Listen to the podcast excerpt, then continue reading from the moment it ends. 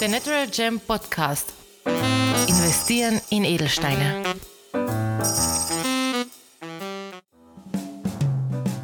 Und willkommen zurück bei The Natural Gem Podcast, wo wir uns alle zwei Wochen auf die Spuren des Edelsteins begeben. Heute wieder mit Ferdinand Schwarzer. Hallo Emanuel, es freut mich wieder dabei zu sein. Servus Ferdi, du bist ja fast schon unser Außenkorrespondent. Zuerst in Tucson, dann warst du auf der Inhorgenta, jetzt bald in Singapur. Kleiner Spoiler vorweg. Und äh, jetzt warst du auch auf einem ganz besonderen Ereignis, Event sozusagen. Vielleicht kannst du uns davon erzählen. Ganz genau, ja. Also es macht mir grundsätzlich Freude, unterwegs zu sein und schauen, was sich in der Welt so tut, speziell bezüglich Edelsteine.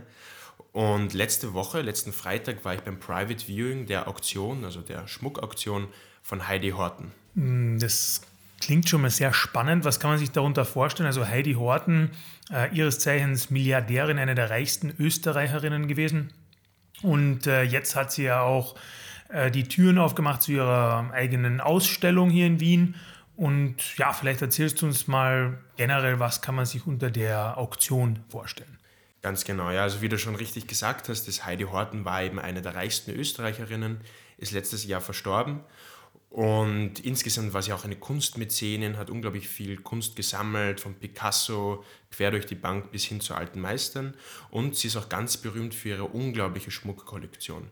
Also ich glaube, es ist fair zu sagen, dass sie einer der Menschen auf der Welt war mit der größten und wertvollsten Schmuckkollektion. Und diese Schmuckkollektion geht jetzt in Versteigerung. Also im Mai wird, diese, wird ihr Schmuck bei Christie's versteigert. Man muss dazu sagen, nicht alles wird versteigert. Also einzelne Stücke, die besonders wertvoll sind, besonders selten sind, gehen auch in ihr Museum, die dann in Wien ausgestellt werden. Aber der Großteil wird versteigert. Und es wird ihm erwartet, dass das die größte Schmuckversteigerung jemals sein soll.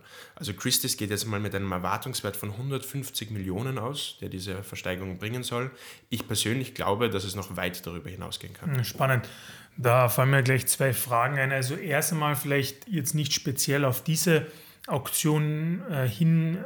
Wie wirken sich denn normalerweise diese großen Edelsteinauktionen auf die Preise aus, bevor ich die nächste Frage stelle?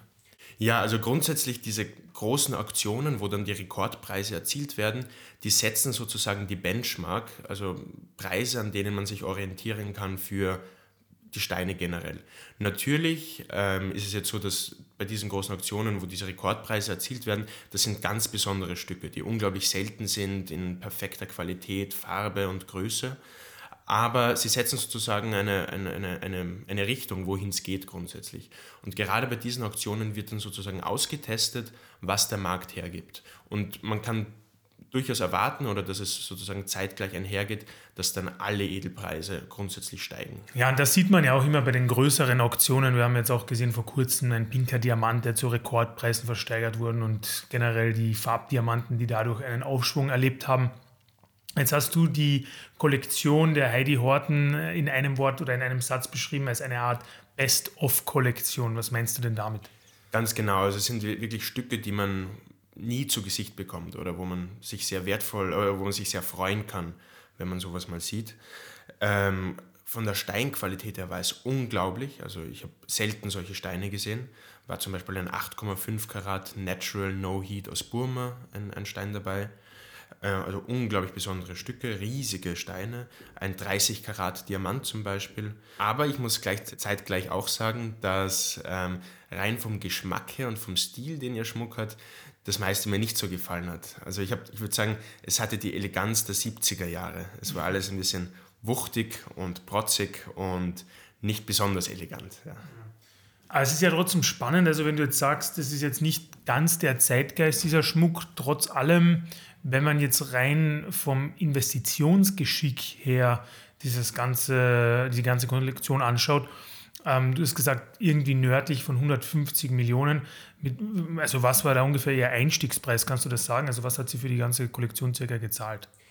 Dadurch, dass Heidi Horten schon in den 50er, 60er, 70er Jahren angefangen hat, eben in Schmuck zu investieren, beziehungsweise auch von ihrem Mann geschenkt bekommen hat, ähm, kann einfach logisch zurückdenken und man kann sich erwarten, dass sie circa ein Viertel dafür bezahlt hat, ja, maximal. Je natürlich dann progressiv, also je mehr wir zum heutigen Datum kommen, ist der Schmuck teurer geworden. Aber man kann sagen, dass sie auf, ein, auf jeden Fall eine sehr schlaue Frau war und gut investiert hat, weil all dieser Schmuck hat eine gute Rendite erbracht und wird jetzt Rekordpreise erzielen. Das heißt, so gesehen äh, sieht man hier auch wieder, dass die Schmucktrends gar nicht so wichtig sind beim Edelstein investieren. Genau, also wenn es dann wirklich die großartigen Stücke sind, ist der Schmuck drumherum eher unwichtig und es geht vor allem um die Steine per se.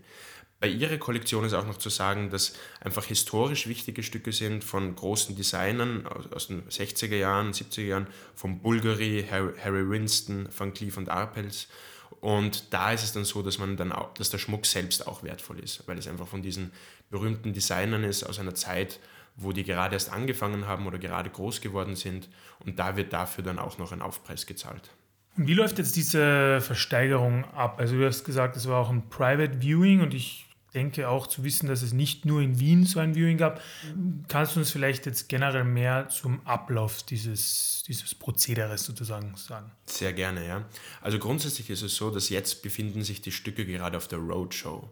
Also in vielen Ländern, wo es potenzielle Käufer gibt oder wo Heidi Horten irgendwie einen Bezug dazu hatte, werden jetzt die Stücke ausgestellt. Auch werden nicht überall alle Stücke ausgestellt, sondern immer nur sozusagen ein Ausschnitt aus der Kollektion. In Wien war es jetzt eben letzten Freitag, zeitgleich diese und nächste Woche ist dann in Hongkong eine Ausstellung, in Singapur werden Sachen gezeigt, in New York, also praktisch überall, wo alle Orte, die wichtig für Schmuck sind, werden, werden Stücke hergezeigt bei Christie's. Und die Versteigerung selbst ist dann Mitte Mai, also am 12. Mai ist die erste, ist die erste Versteigerung. Und das teilt sich dann in zwei Tage, also es sind zwei unterschiedliche Versteigerungen. Und zum Schluss gibt es dann auch noch eine Online-Auktion, wo einerseits Stücke verkauft werden, die bei den großen Versteigerungen nicht verkauft wurden. Plus hat sich ja über die Jahre bei ihr auch billiger Schmuck zusammengesammelt. Stücke, die 1000, 2000 Euro wert sind und die werden online versteigert. Spannend. Wohin gehen die ganzen Proceeds dieser Versteigerung? Ich nehme an, dass das an ihre Stiftung gehen wird und an ihre Erben.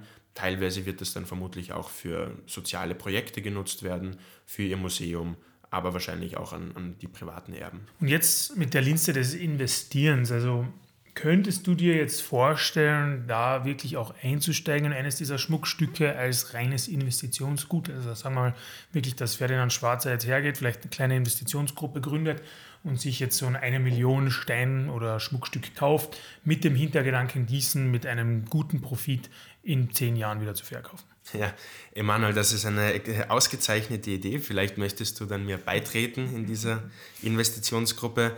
Grundsätzlich sehr gerne, aber ich befürchte, dass es sozusagen mein Budget übersteigen wird. Ja, aber jetzt mal für, wenn man jetzt sagt, okay, nicht eine Million, aber sagen wir mal, da gibt es jetzt vielleicht ein gutes Stück, ähm, das mein Budget entsprechen würde, ähm, würdest du sagen, es macht jetzt mehr Sinn, zu so einer Veranstaltung zu gehen oder macht man dann weiterhin einen besseren, ein besseres Geschäft, wenn man einfach jetzt die, also die Grundsätze, die wir jetzt bisher in dem Podcast erläutert haben, äh, beachtet. Also hat der Name Heidi Horten vielleicht doch eine, eine Gravitation, zu der man dann doch tendieren sollte. Ja, also ganz sicherlich, du wirst lachen, das passiert ja tatsächlich. Also es gibt jetzt Versicherungen, Banken, Investitionsgesellschaften, aber auch Schmuckhäuser, die jetzt gezielt bei dieser Auktion mitbieten werden, um Stücke zu erwerben, gerade mit dem Investmentcharakter. Aber ich würde sagen, für den Ersteinsteiger ist das natürlich ähm, unvorstellbar, die Preise, die dort zu bezahlen sind. So gesehen ist es für den Kleinen oder für den Erstinvestor besser, wenn er, wenn er bei uns Edelsteine kauft oder auch Gold investiert, andere Sachen investiert. Aber ähm, diese Auktion ist dann wirklich nur für Großinvestoren geeignet. Alles klar. Wer dann, ja, vielleicht kannst du uns mal, jetzt wo wir so in, inmitten des Podcasts sind, nochmal bildlich veranschaulichen, was man da alles äh, zu Gesicht bekommt. Also du hast jetzt schon erwähnt den Burma-Stein, du hast erwähnt den großen Diamanten, ähm, du hast auch ein bisschen was von den, wie soll man sagen, Kunststücken, also den, den Bildern auch erzählt. Äh, vielleicht kannst du uns einmal erzählen, du bist da reingegangen und was hat dich als erstes in den Bann gezogen und was war dann noch alles dort? Ja, also das, was auf jeden Fall am meisten ins Auge gestochen hat, war der Great Mogul Smaragd. Das ist ein 362 Karat schwerer Smaragd, der dann als Collier gefasst war, also als, als, als Halskette. Und der Smaragd selbst war sozusagen eine Art Cabochon, der dann gleichzeitig äh, graviert war und wo sozusagen eine, eine Szene dargestellt war. Ähm, unglaublich beeindruckender Stein, unglaublich beeindruckendes Stück, aber gleichzeitig geschmacklich wieder fraglich. Also es war riesig groß, wuchtig und hat ein bisschen an eine Art äh, mittelalterliche Medaille erinnert oder ein bisschen auch ja, ein, weiß nicht, ein, ein schweres Halsgehänge, aber nicht jetzt einen eleganten, feinen Schmuck. Aber das war auf jeden Fall etwas, was direkt in die Augen gestochen ist. Dann ganz klar der 8,5 Karäter Rubin aus Burma, der eben natural war. Sehr beeindruckend, sehr schön und geschmackvoll gefasst als Ring. Und da muss man dazu sagen, das war jetzt kein internationaler Design, also kein Bulgari oder, oder Cartier, sondern das wurde von einem österreichischen Juwelier hergestellt, von Köchert in Wien. Das ähm, passt hier gut zu meiner nächsten Frage, aber das wäre dann eigentlich das einzige Stück oder eines der wenigen Stücke, die du sagen würdest, die würden dem heutigen Stil auch gut entsprechen vielleicht. Durchaus. Also es waren Sachen dabei, speziell von Köchert, die ich sehr schön fand, die elegant waren und eben in diesem zeitlosen Stil waren. Also das würde heute genauso gut passen, wie es vor 100 Jahren gepasst hätte, weil es eben dieser elegante, klassische, zeitlose Stil ist. Auch hatte sie zum Beispiel einen 30-Karat-Diamanten, den ich dort gesehen habe, im Smaragdschliff als Ring gefasst das war elegant, zeitlos und einfach ein wunderschönes Stück. Dieser Ring selbst, der wird erwartet, dass er ca. 3 Millionen bringen wird, aber selbst da vermute ich, dass der Preis weit drüber liegen kann. Und würdest du jetzt sagen, also hast du da auch Stücke gesehen, die du eins zu eins bei einem Edelsteinhändler wie uns auch finden könntest? Also jetzt vielleicht ungefasst, aber trotzdem. Ganz klar, ja. Also es waren zum Beispiel ein Smaragdarmband dabei, ähm, das waren alles sehr große Smarkte und auf jeden Fall die Top-Liga. Aber sowas haben wir auch bei uns im Tresor. Ja, also das ist dann natürlich die absolute Oberliga, aber auch sowas bieten wir an und sowas habe ich schon bei Edelsteinhändlern gesehen. Man muss dazu sagen, dass die aller, allerbesten Sachen werden gar nicht versteigert. Also zum Beispiel die Marie-Antoinette-Perle, die eben aus dem Besitz von Marie Antoinette stammte und die größte Naturperle jemals war oder ist, ähm, die geht zum Beispiel in ihr Museum. Man muss sich vorstellen, heutzutage sind praktisch alle Perlen, die man kaufen kann, wenn man sich eine Perlenkette kauft, äh, das sind Zuchtperlen, also da wird sozusagen ein, ein Samen eingepflanzt in die, oder besser gesagt ein Kern eingepflanzt in die Muschel und dann wird die Perle gezüchtet. Und früher war es aber so, dass also in der Zeit von Marie Antoinette gab es nur Naturperlen und da musste man halt tausende Perlen im Persischen Golf auftauchen, bis, er mal eine Perle, bis man überhaupt mal eine Perle gefunden hat. Und ähm, genau, da ist eben diese Marie Antoinette-Perle unglaublich beeindruckend und die wird aber in, in das Museum gehen. Ich persönlich konnte ja tatsächlich noch nicht das Museum besuchen. Warst du schon mal dort? Sieht man da jetzt schon zum Beispiel auch die Perle oder andere Stücke? Genau, also die, das Viewing hat ja stattgefunden in ihrem Museum. Ich war jetzt eben letzten Freitag dort. Äh, die Perle und so weiter wurden noch nicht ausgestellt, aber zum Beispiel hatte man sehr, sehr schöne Sachen, solche alten emaillierten Döschen und Schachteln von Fabergé, eben vom russischen Fabergé, die eben in St. Petersburg gesessen sind und vor allem berühmt sind für die Eier, die sie für den russischen Zahn gemacht haben. Und da hatten sie einige Döschen, die sind auch sehr wertvoll und die fand ich besonders schön. Weil ich gleich am Anfang schon vom pinken Diamanten gesprochen hatte, vielleicht kannst du uns noch erzählen, ob man hier auch schon Farbdiamanten äh, findet oder gefunden hat, weil die sind ja auch in letzter Zeit immer mehr nicht mehr am Kommen eigentlich, weil die schon eine Art Zenit, also wirklich eine Art Plateau erreicht haben, wo der Wert schon fast unerschwinglich ist. Aber vielleicht kannst du uns ein bisschen was über die Farbdiamanten dort auch erzählen. Ja, sehr gerne. Also natürlich waren noch sehr viele Farbdiamanten vorhanden. Ganz klassisch wäre jetzt zum Beispiel der gelbe Farbdiamant gewesen, der im Vergleich noch günstig ist. Aber wenn man dann online schaut in ihrer Auktion, es wird auch ein paar pinke Diamanten geben, also einen pinken Diamantring und ein pinkes Diamantherz, das als Collier gefasst ist. Das ist unglaublich selten und das wird sicherlich neue Rekordpreise erzielen. Und es ist eine, eine witzige Geschichte, und zwar Heidi Horten hat ja insgesamt ein großes Faible gehabt für Farbdiamanten. Und so hat sie zum Beispiel unter anderem den blauen Wittelsbacher besessen. Der blaue Wittelsbacher war eben ein, ein blauer Diamant, direkt aus dem Kronschatz der Wittelsbacher, also dem Königshaus in Bayern. Und der hatte 35 Karat und ein unbezahlbares historisches Stück. Und nun ist aber die Geschichte die, oder die Anekdote die, dass blaue Diamanten haben irgendwie ein, ein schlechtes Omen. Und ähm, man sagt blauen Diamanten ein bisschen nach, dass sie Pech bringen und ähm, sozusagen die Familie ins Unglück stürzen, die sie besitzt. weil ja auch die Wittelsbacher und so weiter ihre Krone verloren haben. Oder dann gibt es den Hope-Diamanten, wo auch alle Besitzer irgendwie auf mysteriöse und unglückliche Weise umgekommen sind. Und nun ist es so, dass Heidi Horten dann im, in ihrem Alter ähm, scheinbar mal eine Botox-Behandlung hatte, die nicht besonders gut geglückt ist und die irgendwie schiefgegangen ist. Und sie hat dann gesagt, das ist, weil sie den blauen Wittelsbacher hat. Und also so erzählt man sich zumindest. Und deshalb hat sie dann entschieden, den blauen Wittelsbacher zu verkaufen, damit er ihr kein Unglück mehr bringen kann. Und tatsächlich wurde das dann versteigert, der Stein, bei einer Auktion, hat damals 23 Millionen US-Dollar gebracht für einen 35 Karat blauen Diamanten, also damals absoluter Rekordpreis. Und da muss man dazu sagen, dass das war 2008. Also heute würden die Preise nochmal anders ausschauen. Und auf jeden Fall, dann hat wieder ein berühmter Juwelier diesen Diamanten gekauft, also bei der Auktion ersteigert. Also das Juwelenhaus Graf aus London hat dann diesen blauen Diamanten ersteigert. Und die haben dann etwas sehr Fragwürdiges gemacht. Denn man muss sich vorstellen, dadurch, dass er den Wittelsbachern gehört halt, war das halt in diesem klassischen alten Schliff. Und Graf hat dann kurzerhand entschieden, diesen Stein umzuschleifen und absichtlich Gewicht zu verlieren, nur dass sie eine bessere Farbbewertung bekommen. Weil durch das, Stellen der, das Verstellen der Facetten, wenn man die in einem anderen Winkel schleift, kann man beim Farbdiamanten nochmal eine zusätzliche Farbbewertung, einen Grad herausholen. Es war aber sehr, sehr umstritten Graf war das egal und die haben es trotzdem umgeschliffen. Und es gab dann aber sehr viel Kritik dahinter, weil man eben ein historisches Stück zerstört hat und nur sozusagen, um irgendwie es dem modernen Stil anzupassen. Und in der FAZ gab es dann zum Beispiel eine Kritik, das habe ich mir heute noch rausge rausgeschaut, wo dann der Autor Graf bezichtigt, bezichtigt hat, den Stein vandalisiert zu haben und aus diesem schönen historischen Stück ein königliches Lutschbonbon Das heißt, äh, das schlechte Omen des Steines war dann für den Stein selbst vielleicht fatal. Ganz genau, der hat dann letztendlich den Stein selbst getroffen. Also du gesagt hast, dass es 2008 versteigert wurde, habe ich schon gedacht, dass es der CEO von Lehman Brothers gekauft hat oder so. ja. Das hätte auch sein können.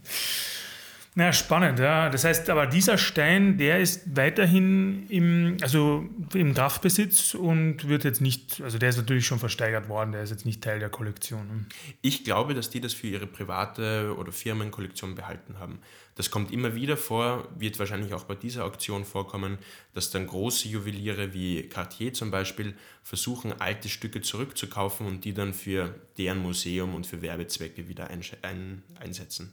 Also ich würde sagen, wir verfolgen natürlich die Auktion äh, ja, sehr, also von der Seitenlinie. Als Außenkorrespondent bist du da immer dabei, schauen uns auch die, ja, die zwei Vor-Ort-Auktionen äh, Auktionen am 12. an und dann natürlich auch die Online-Auktionen. Vielleicht staubst du ja das ein oder andere Stück dann doch ab, Ferdi, wer weiß.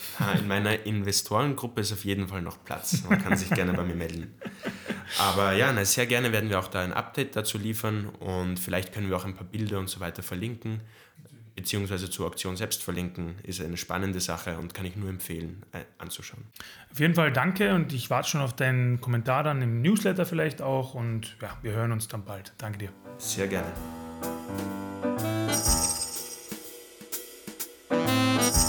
Dank auch dieses Mal fürs Einschalten und Zuhören. Wollt ihr mehr Informationen und mehr zum Thema Investieren in Edelsteine erfahren? Dann klickt einfach auf unsere Homepage www.thenaturalgem.com.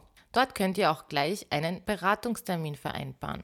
Dieser kann telefonisch oder per Zoom oder natürlich auch persönlich erfolgen. Dafür könnt ihr auch einfach zu uns ins Büro vorbeikommen, am Universitätsring 12 in Wien. Um uns zu kontaktieren, könnt ihr uns natürlich auch anrufen oder auch einfach eine Mail schreiben. Telefonnummer sowie E-Mail-Adresse sind in den Shownotes verlinkt. Bis zum nächsten Mal bei The Natural Gem Podcast.